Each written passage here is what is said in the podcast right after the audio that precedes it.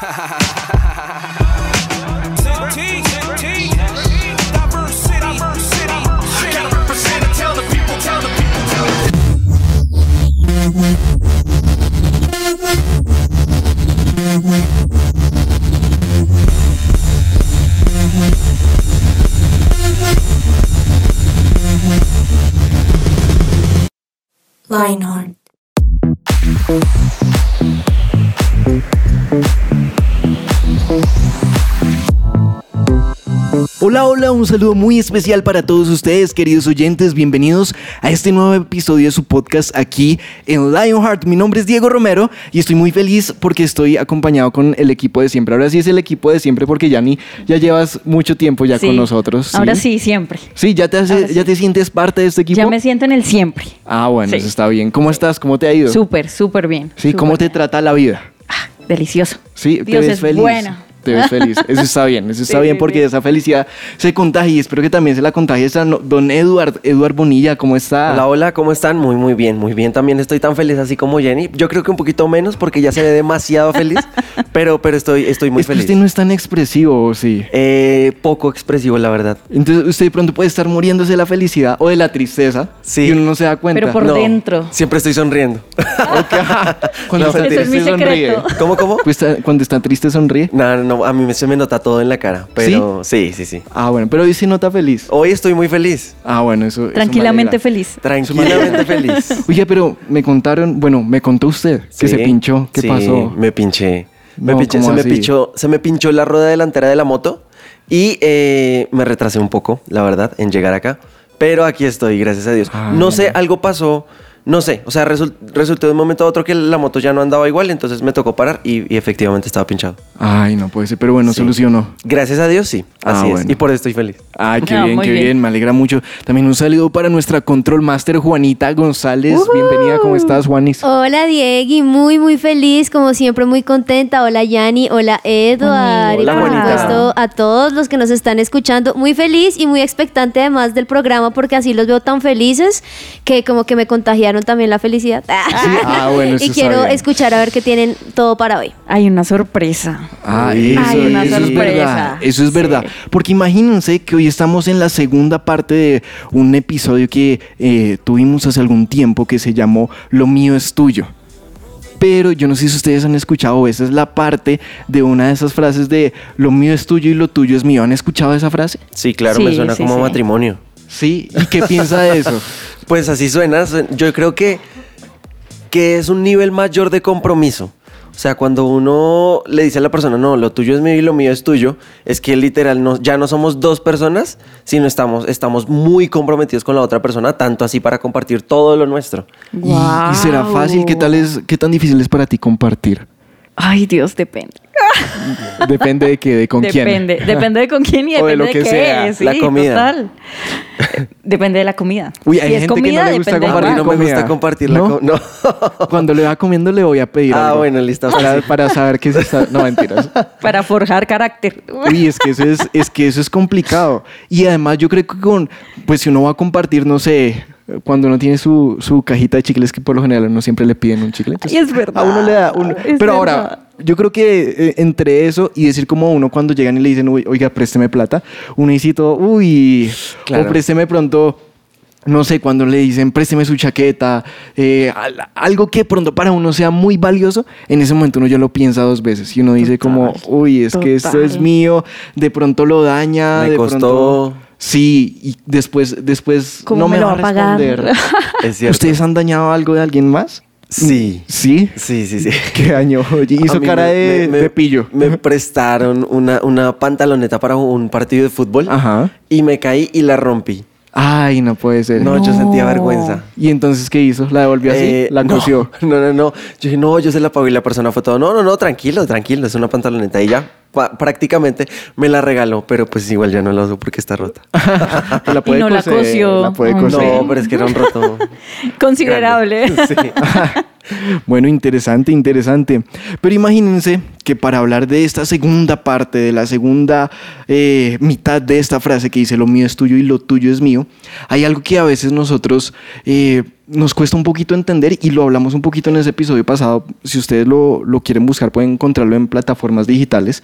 Eh, se llamó Lo mío es tuyo. ¿En dónde lo pueden encontrar, Juanis? Lo pueden encontrar en todas las plataformas digitales porque estamos en SoundCloud, en YouTube, en Amazon Music, en Deezer y además les tengo una primicia. A ver. Estamos en un nuevo dial que es el 1160 AM, entonces ahí también van a poder Wow. escucharnos. 1160, muy bien. Yes, al Wow, fin, al fin. primicia. Sí, Primicia. Estábamos Primicia. esperando eso. Sí. Así es, amén. Súper. Wow, qué espectacular. 1160 AM. Qué espectacular. Pero imagínense que en esta parte de este programa, en la anterior, hablamos un poquito de aquellas cosas, de nuestros dones, de aquellas amistades, de aquellas oportunidades que Dios nos había dado. Y tocamos un poquito, introdujimos un poquito el tema del dinero. Y hoy vamos a ahondarlo un poquito más, porque a veces es un poquito difícil entender ese tema de cómo así que el dinero es de Dios y nosotros somos administradores de él. Porque a veces uno dice, bueno, pues es que si es mi dinero, yo puedo ir y botarlo y desperdiciarlo, gastarme lo que sea, endeudarme, hacer lo que sea. Pero cuando uno empieza a pensar como, es que ese dinero no es mío, ahí la cosa cambia. Es como cuando uno era chiquito y a uno le daban dinero para ir a comprar algo a la tienda, uno decía, no, pues es que no me puedo quedar con las vueltas porque es que ese dinero no es mío. Me compro un chicle y me lo como sí, antes sí. de llegar. Oh, Sí, no, me eh. quedaron 400 pesos. Vecina, ¿qué tiene de 400? Sí, sí, es que el cilantro subió. Entonces, por eso ya volví con menos vueltas. Ese tipo de cosas, a veces para nosotros es difícil tenerlas en cuenta cuando uno ya empieza a tener su mesada y pronto empieza a tener ingresos por algún otro medio. En ese momento es muy complicado entender ese principio de este dinero es de Dios y yo soy el administrador. Pero bueno, nosotros somos personas que yo creo que de pronto no tenemos mucha experiencia en este manejo del dinero, pero por eso les trajimos a un invitado súper espectacular. Él es arquitecto. Ahorita nos estaba diciendo que él, mejor dicho, también es arquitecto, pero que parece abogado, que le gusta todo el tema empresarial. Es una persona de verdad muy, muy dura en tema de finanzas, en tema de construcción. Y nosotros en- aquí en el lugar de su presencia hemos visto muchos de sus proyectos y de verdad es impresionante. Así que bienvenido y nos acompaña Mauricio Maya. Bienvenido. Mauricio, ¿cómo está? Buenas, ¿cómo están todos? Muchas gracias por la invitación y pues te- me echaron demasiadas flores, no, no tantas, no es tanto. Aquí No. estoy a sus órdenes y chévere poder ayudarlos a ustedes, hablar con ustedes y aprender de ustedes porque aquí estoy tomando nota de todo lo que dicen y, y estoy aprendiendo también de ustedes. Gracias. Qué bueno, muchas gracias por estar aquí con nosotros y queremos conocerlo un poquito más. De hecho, con eso, con eso eh, que nos contó ahorita, ¿por qué eso de que él parece más abogado a veces que arquitecto? Bueno, le- la historia es esta. Yo soy arquitecto y llevo, tengo una empresa hace 28 años, imagínense. Wow, tremendo. con mi esposa y ahora ya con mis hijos que ya están grandes y ya están uno de ellos trabajando con otros. Pero digamos que el tema de ser empresario, de, de ser profesional, eh, implica eh, mucha sabiduría, como mucho equilibrio en lo que uno hace, pero también conocer muy bien lo que uno hace. Entonces, eh, construir no solamente es diseñar bien bonito, que a mí me encanta el diseño, planear las obras, organizarlas, sino también estructurarse uno mentalmente, entender, eh, hoy en día yo lo digo así, entender qué es el, cuál es el propósito y la visión de cada cosa que yo hago de Wow. parte de Dios y poder en mi mente tener ese, claro, el dibujo y el mapa de lo que voy a hacer. Eso, por eso digo que me parezco a veces un abogado porque me toca calcular, re- revisar y planear y organizar un equipo de trabajo para hacer los proyectos. Wow, Y, pero esto es apasionante y es chévere, es una cosa espectacular. Wow, qué chévere, qué chévere. Todo lo que hace, tremendo, de verdad. Y, pero antes de, de pronto de ahondar un poquito en el tema, quisiéramos conocerlo un poquito a nivel personal. Por ejemplo, usted nos habla de todos sus proyectos que tiene, pero en su tiempo libre, ¿qué le gusta hacer? Bueno, les voy a contar historias. Me gusta juegos de mesa porque tengo hartos amigos con los que juego y les gano. Me gusta eh, jugar fútbol con mis amigos rodillones. Jugamos todos los lunes por la noche fútbol. Estoy hablando de la parte personal. Wow. Y me volví aficionado hace ya unos cinco años al golf. Ah, sí. Estoy jugando golf muy mal, pero jugando. Ahí aprendiendo. Aprendiendo y además de todo pasar tiempo con mi familia. Me encanta pasar eh, tiempo con mi familia, con mi esposa, somos los dueños de la empresa, entonces la pasamos 24 horas juntos Y con mis hijos trato de sacar el- la mayor cantidad de tiempo y el que ya está casado le encantan mis asados. Uy, mis asados, tengo que invitarlos. Tengo, ya me estoy volviendo experto en asados y, y eso une mucho mi familia. Esas son mis Qué aficiones. delicia. Apuntado. Fuera, apúntenlo por favor. Ya saben todos los oyentes de Lionheart, tenemos una invitación. a un asado. Todos invitados. Ay, bueno, súper. Y ahorita nos contaba que tiene una empresa hace 28 años. Cuéntenos de dónde nace esa idea, de dónde nace todo este tema y a qué se dedica esa, esa empresa. Bueno, nosotros somos Grupo Amaya y dentro del Grupo Amaya está la especialidad mía que es diseño y construcción de proyectos, pero además se suma lo que mi esposa eh, construyó también, que fue la, el, el negocio inmobiliario de proyectos inmobiliarios. Entonces hace 28 años trabajamos, pero lo que hoy vemos es una empresa eh, mediana, no somos tan grandes todavía, estamos creciendo harto, pero bien organizados y digamos que bien enfocados en nuestros principios y valores. No fue así desde el principio, yo arranqué a ser profesional hace ya un buen tiempo, pero no conocía al Señor, me casé, tuve un hijo y pues dos hijos, pero primero arrancamos con el hijo primero, el mayor, pero ahí no funcionaban las cosas porque pues mi vida era un poquito desordenada y yo era muy egoísta y muy eh, queriendo hacer lo que yo quería, no sabía que había que administrar bien las cosas y eh, apareció un momento Dios, pero apareció en, el- en una quiebra horrible en el año 2000 que nos llevó al piso completo. Tuvimos que, a estuvimos a punto de separarnos con mi esposa de, de- de terminar el hogar, pero aparece Dios y le quita a mi esposa una enfermedad terminal, se iba a morir mi esposa, Wow. imagínense.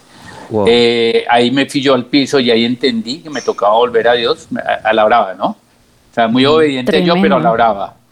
Y Dios la sana en cuestión de tres meses, aprendiendo ahí a orar, pues, eh, lo- pues sin saber nada, los dos orando y, y llorando para, para que no se muriera y Dios la sana. Y arranca una nueva historia de vida porque aparece Dios, nos salva, nos, nos sana.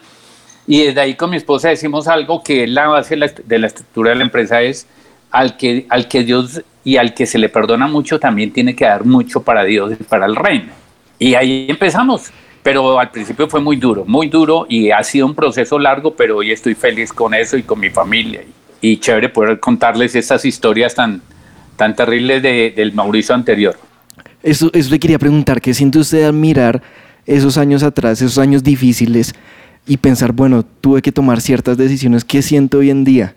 Pues hoy en día, eh, eh, preparando todo esto y pensando en el programa, me, me acordé cuando era eh, adolescente, hace mucho tiempo, y dije, bueno, qué chévere haber tenido en ese momento un norte, haber tenido una visión y metas, planes. Pues mi familia desafortunadamente los honro mucho, mis padres no supieron cómo enseñármelo, no, tenían muy pocos recursos, les tocaba muy difícil. Y, y así los formaron a ellos, pero bueno, nunca tuve esa orientación y mi orientación se volvieron mis amigos de esa época y no eran los mejores amigos del mundo. Entonces empieza uno como que desde la base, cuando es un adolescente, a empezar a hacer las cosas mal. Fue lo que me pasó a mí. Y empiezo yo a orientarme por lo que yo veo en, en gente que no es la gente que, que pronto sean mis mejores consejeros. Y empiezo a ver las cosas del mundo y empiezo a imaginarme que como no hay un propósito y un plan, pues que cualquier cosa sirve y empiezo yo a desorientarme y a enfocarme mal. Entonces, así empezó y llegué a mi universidad. Eh, fui muy pilo, muy juicioso en la universidad. Yo era más bien como nerdito, pero termino la, la universidad y, y ahí es donde me enfrento a la vida y digo yo, ¿qué voy a hacer? Si yo me echo para atrás y digo, hubiera tenido mis bases y que fue las que aprendí o, o después ya grande con, con Dios y con la Biblia, que, que para mí es la estrategia más grande del mundo para, para tener un, un norte y eso. Si fuera así, sería todo, hubiera sido todo diferente, pero bueno, Dios nos dio la oportunidad y pudimos enderezar el, el norte. Wow, tremendo, tremendo. Y me parece muy interesante porque usted nos habla precisamente de esa época de malas amistades, de malos ejemplos, de malas decisiones, porque es muy fácil hablar de pronto dentro de una historia donde todo fue perfecto. Pero usted nos está hablando de un testimonio donde se cometieron errores, pero Dios vino, Dios restauró, Dios dio una dirección y hoy en día puede ver el fruto de esas buenas deci- decisiones. Así que ahorita queremos seguir escuchando de esa historia, pero entonces va a ser en unos minuticos, ya volvemos.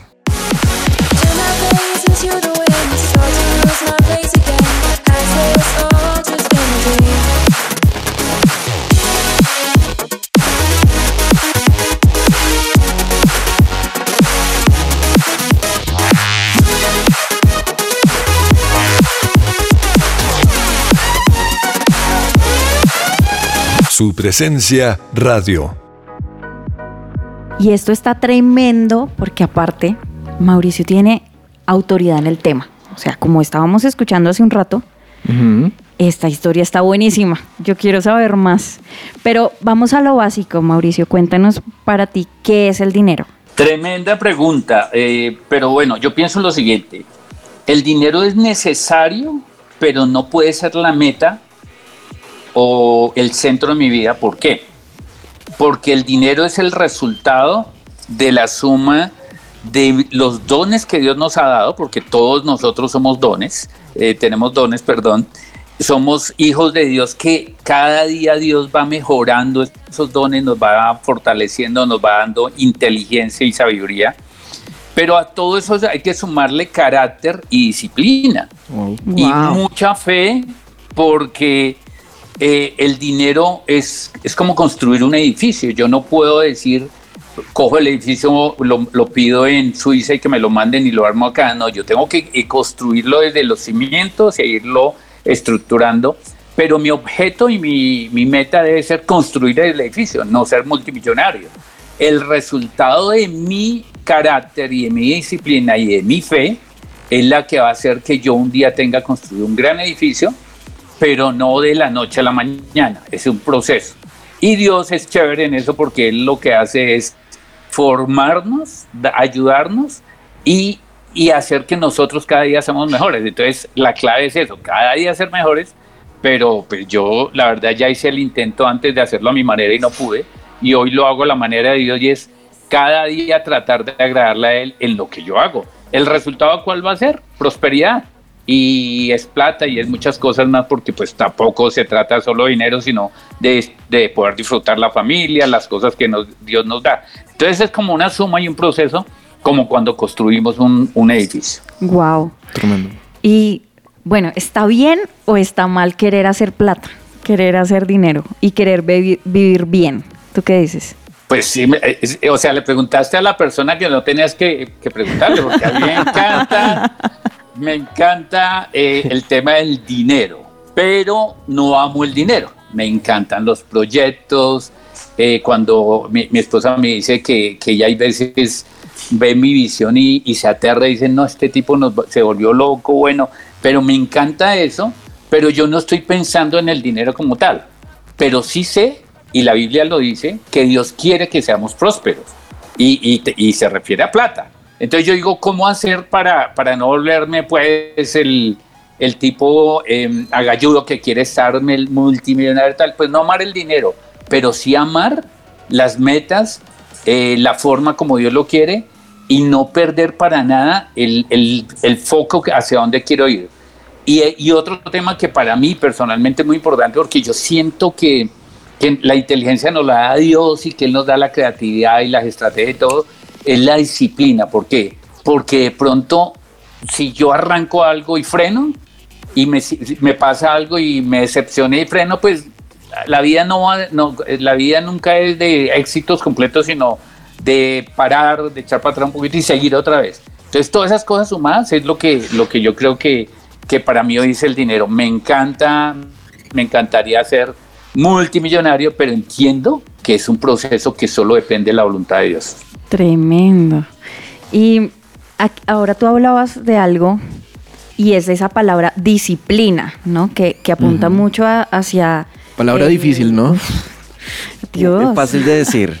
Pero fácil de decir, sí. Vamos a hacerlo y ya, hasta ahí. Es, es sí. Y, y, uno como adolescente, creo que no, no está pensando en el plan de disciplina, no está pensando en el ahorro, en administrar bien, ve muy lejano un salario o ve muy lejano la posibilidad de endeudarse. ¿Qué principios podríamos aprender justamente para ser disciplinados y para administrar bien? ¿Tú qué piensas? Bueno, eh, yo creo una cosa y es esto. En la iglesia, personalmente, yo soy eh, el resultado de, procesos y de, ir donde el Señor, aprender en la iglesia a, ser, a, sanarme, a, ser libre de, de todas esas cosas que traíamos nosotros. Pero todo eso sumado, en la medida en que yo, yo entienda cuál es el propósito de mi vida Y yo, yo sé que las personas que nos están escuchando, muchos están preguntándose eso, ¿cuál es el propósito de la vida mía en este momento? Porque no tengo, no tengo ni idea para dónde voy. Es que eso Dios lo va a construir en sus vidas, pero no lo va a construir en contra de su voluntad. Él va a hacer que usted un día tome la decisión de decir, quiero hacer las cosas como Dios quiere y no como mis, como mis amigos los que le decía que tuve en, en la adolescencia malucos, sino como Dios quiere y tengo que hacerlo día a día, vivir cada día y construir cada día esa disciplina que simplemente consiste en entender qué es lo que, que debo hacer y no dejarlo de hacer jamás. Wow. Me levanto a las 5 de la mañana o antes, hay veces me levanto a las 4 y media, imaginen eso, que ahí no duermo. Duro, sí. Pero me dedico mi primer tiempo a orar y a leer la Biblia. En la Biblia he encontrado las estrategias más espectaculares para mi empresa y Dios me las ha dado. Wow. Pero todos los días lo hago, todos los días voy a trabajar, todos los días le dedico tiempo a mi familia y en ese, en ese tiempo, en eso que les decía de mis deportes, de mis aficiones, igual soy muy disciplinado y así creo que, creo que eso es un potencial grande cuando, cuando uno tiene déficit de cosas, como dice la Biblia, cuando uno tiene debilidades, Dios se vuelve fuerte ahí en, en la vida de uno.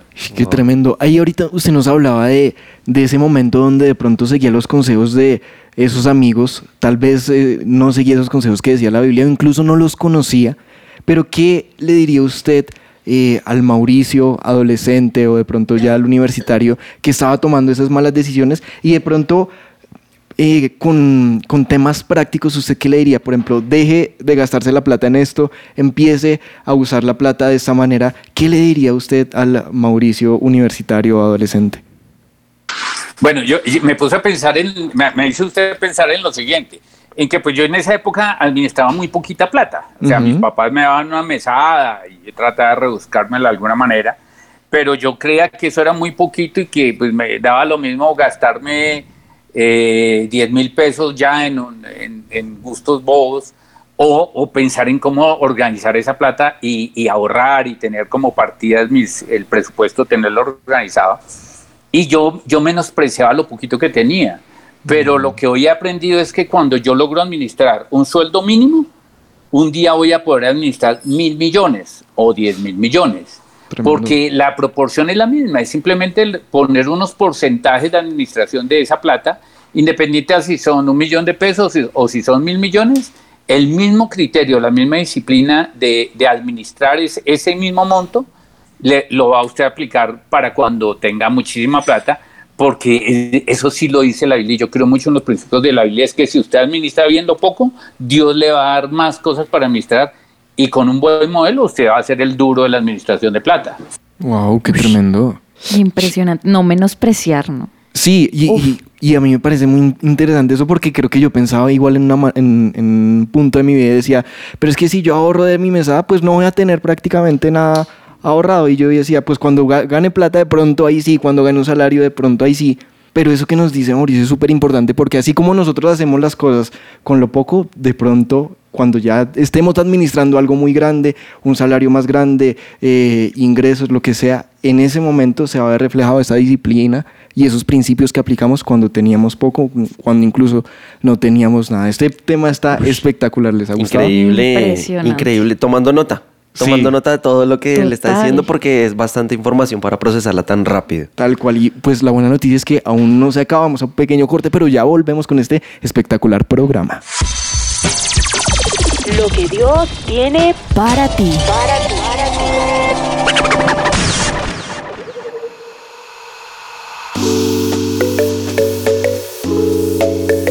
Y llegamos a nuestra sección, una de nuestras secciones favoritas que se llama Para ti.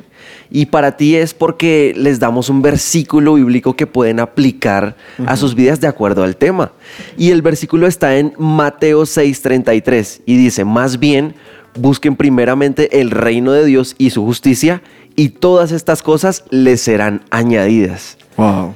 Ahora también está en, en Mateo 25, 23 y dice, su Señor le dijo, o sea, se puede decir, su jefe le dijo, buen siervo y fiel, sobre poco has sido fiel, sobre mucho te pondré, entra en el gozo de tu Señor. Increíble esto porque, porque nos, nos lleva pues bueno, me vuelvo un poquito porque nos lleva a los años de adolescencia y es que ahí es donde tenemos que ser fieles, ¿sí? Y desde ya, o sea, como decía ahorita nos explicaba Mauricio, que no, que no tiene que ser cuando yo tenga mucha plata, cuando tenga cierto monto o desde cierto monto, que debo empezar a ser fiel, sino yo tengo que serlo desde ya para que Dios me pueda dar más. ¿Qué pasaría si, si yo mm, recibo unos 10 mil pesos colombianos para los que están en otros países? Y los Y para otros países, uy, ¿cuánto? 10 mil pesos colombianos es poquito. Sí, es muy es poquito. poquito. Entonces, si yo los administro mal, eh, me los gasto o los voto, no los valoro, no los cuido, ¿qué pasaría después? Y yo creo que, que es bueno preguntarle a Mauricio esto, porque él, él decía que él se basa en los principios bíblicos para administrar el dinero. Es interesante que la Biblia logre hablar también de este tema, que mucha gente cree que no, solamente como el diezmo y ya, pero no, aquí está. Y quería preguntarle, eh, Mauricio, el versículo anterior mencionaba la añadidura, o sea, todas estas cosas les serán aña- añadidas. Dicen, busquen primeramente el reino de Dios y su justicia y todas las cosas les serán añadidas. ¿Qué piensa usted de este versículo? ¿Cómo busca usted el reino? ¿Qué es esto? ¿Nos puede explicar un poco más, por favor? Yo creo lo siguiente, cuando Dios es el centro de mi vida y es al con el que primero en la mañana eh, me levanto a consultar, a planear, eh, yo cojo mi, yo oro, el les pongo un poquito de alabanza, leo la Biblia, me encanta leer la Biblia y la leo desesperadamente y cojo una agenda porque yo no soy tan bueno hablando con la gente y hace poco entendí que puedo escribir y hacer agenda con Dios y le voy consultando a Dios lo que me dice en su palabra y la agenda. Entonces, en, en- en cosas de esas empieza un, eh, uno de los procesos difíciles y es mi carácter. Entonces, pues yo ya tengo unos buenos años, entonces digamos que creo que estoy formando, eh, tengo un carácter formado, pero a la edad de, de adolescente está uno formando su carácter. Pero en esa charla con Dios, Él me va diciendo, oye, ¿usted por qué, por qué es, es tan bravo con su esposa? No, pues aquí no hay casados, pero eh, ya voy anotándolo. ¿Por qué usted es tan duro con sus empleados a veces que pone mal genio? Pues la verdad soy, creo que soy un buen jefe, pero hay veces me pongo bravo. Eh, ¿Por qué usted cuando va en el carro no se fija en la gente que está en la calle, no ora por los que están mal? Cosas así. Y mi carácter empieza a recibir de Dios cosas y yo empiezo a entender que el reino de Dios no solamente es ir a la iglesia, eh, ir a grupo de conexión, sino ser un cristiano en la calle, en la empresa, ante mis clientes, en lo que hago, en la integridad de, de- de mi vida, de ser íntegro absolutamente. Y ahí entiendo que si yo me enfoco en lo que le agrada a Dios, eso es construir reino. Más todo lo que yo hago en la iglesia, yo sirvo en la iglesia, nosotros ayudamos a la iglesia voluntariamente en temas como la expansión de inmobiliaria a la iglesia y todos esos, esos temas. Y ahí estoy construyendo reino. Pero más que construir eh, lo que hacemos en la iglesia es construir lo que hago fuera de la iglesia y ser como Jesús sería en ese tiempo. Ahí es donde el reino es lo primero para mí. Y, y cuando yo le, entonces yo ya después termino, ya tengo mi estrategia con Dios, yo termino, me pongo al día con Él, le digo, listo, Señor, voy a ser obediente. Y después empiezo, bueno, Dios, ¿y qué hacemos con esta situación? ¿Me vas a ayudar con esto? ¿Me echas una mano, por favor, Señor?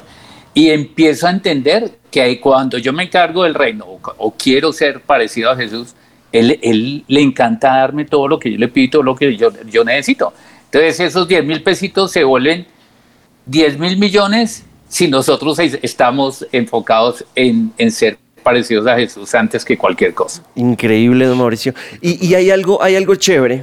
eh, o, sí, una pregunta, una duda chévere que me surgió.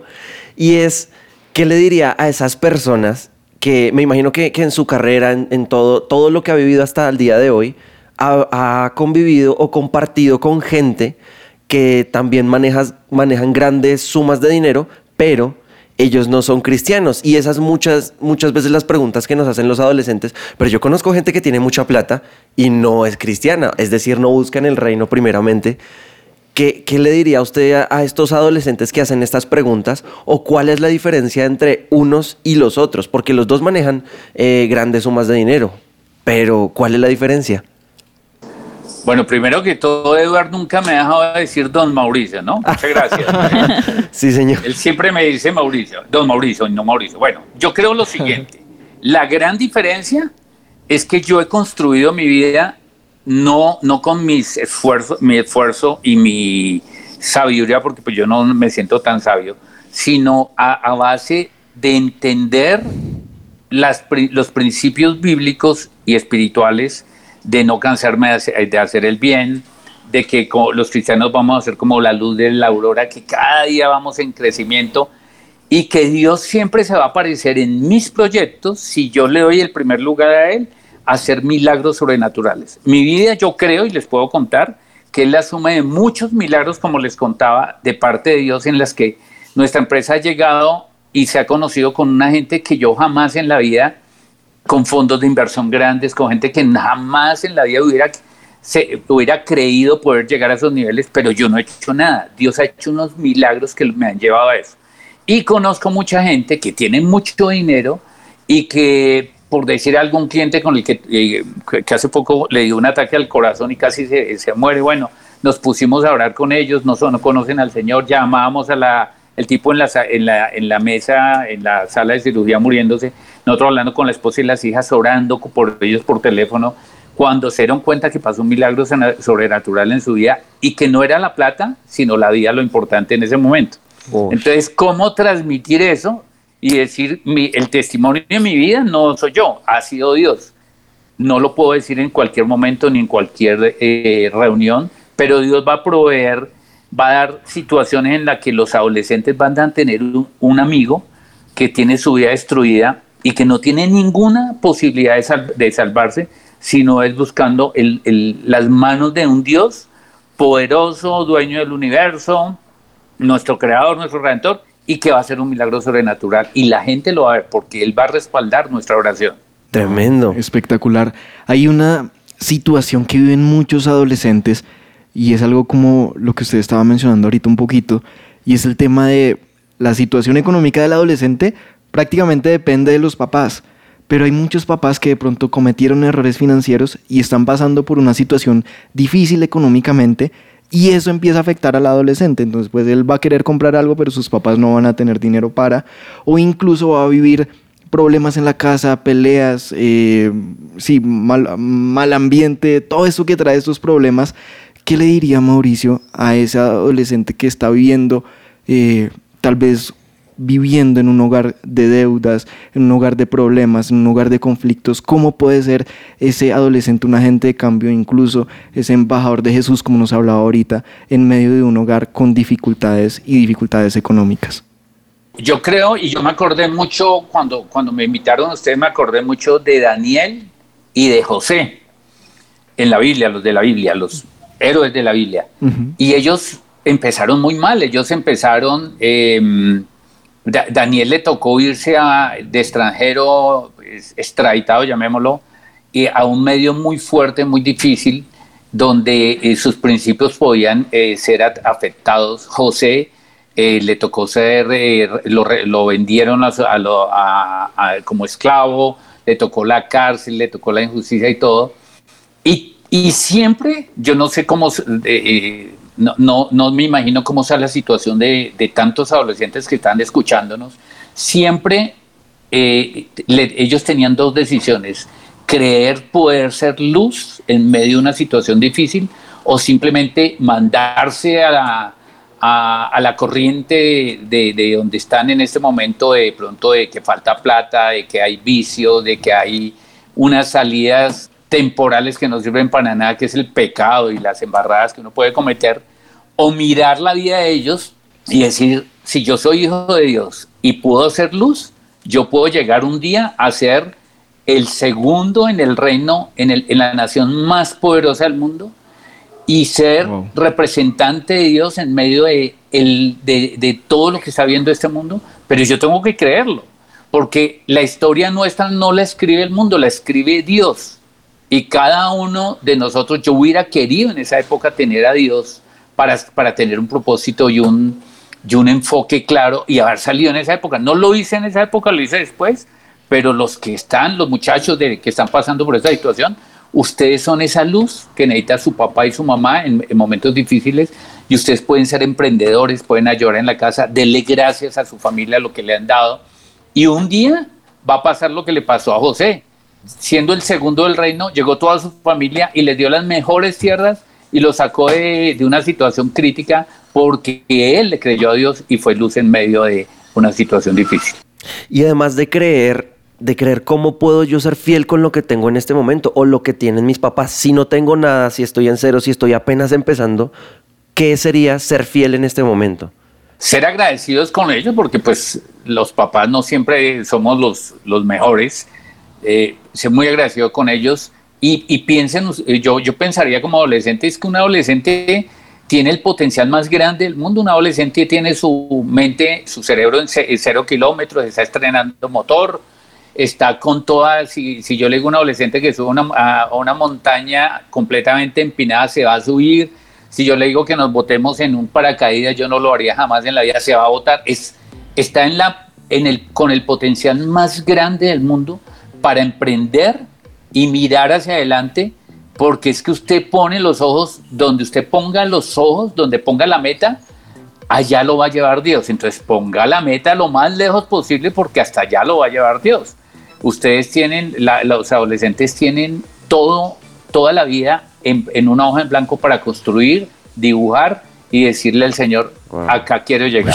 Tremendo. Tremendo, Tremendo. espectacular eso que usted nos dice porque es decir, es el momento, están a tiempo de empezar, de si han tomado malas decisiones, aún así pueden tomar, empezar a tomar buenas decisiones, si han in- incluso vivido situaciones similares a las que nos contó Mauricio de miren cómo él se pudo levantar siguiendo los principios de Dios, pudo eh, restablecer tanto un tema económico como un tema familiar, que de verdad Dios hace milagros, Dios los puede hacer y también que ya empieza a depender es de nosotros. Él va a hacer su parte, pero nosotros también podemos hacer la nuestra. Y me encantó algo que nos explicaba Mauricio, es como decir, el dinero no es la meta, sino el dinero tal vez es una herramienta para alcanzar otra meta, pero que eso no sea el centro de nuestra vida, el propósito único de nuestra vida, volvernos millonarios, sino que eso sea un medio, de pronto, una herramienta. Mauricio, mil, mil gracias, de verdad aprendimos un montón con usted, muchísimas gracias por estar aquí en Lionheart Impactados. este día con nosotros. Gracias, muchísimas gracias. gracias. No, ustedes muchas gracias y saludos a toda esa cantidad de jóvenes de nuestra iglesia que yo los quiero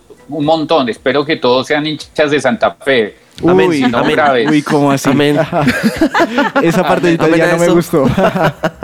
Ahí yo, me- yo no oigo nada, solamente les cuento. Los bendigo a todos y una bendición muy grande para todos los adolescentes de nuestra iglesia, porque ahí van a salir presidentes, empresarios multimillonarios, Así los es. emprendedores más sí. grandes del mundo van a salir. de ahí. Wow. Así es. Así es, qué tremenda palabra. Y Tremendo. queridos oyentes, llegó el momento triste, llegó el momento de decirles adiós. Este programa estuvo espectacular, Se ¿no? Es de esos programas que uno... se pasó a toda. Sí, de los que uno repite para de pronto... Como que toca escucharlo. Sí, sí, sí, totalmente, totalmente. información. Así que, queridos oyentes, les mandamos un abrazo a la distancia. Esperemos que les haya gustado mucho este programa y sigan conectados con toda la programación de su presencia radio. Chao, chao, los amamos. chao. chao. Chao.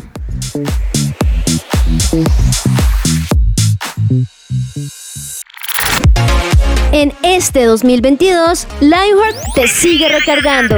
Disfruta junto con nosotros de nuevas secciones. Nuevas voces, invitados especiales y más. Acompaña tu día de risas, juegos y mucho de qué hablar. Tu sintonía, la mejor compañía. Solo aquí en su presencia radio.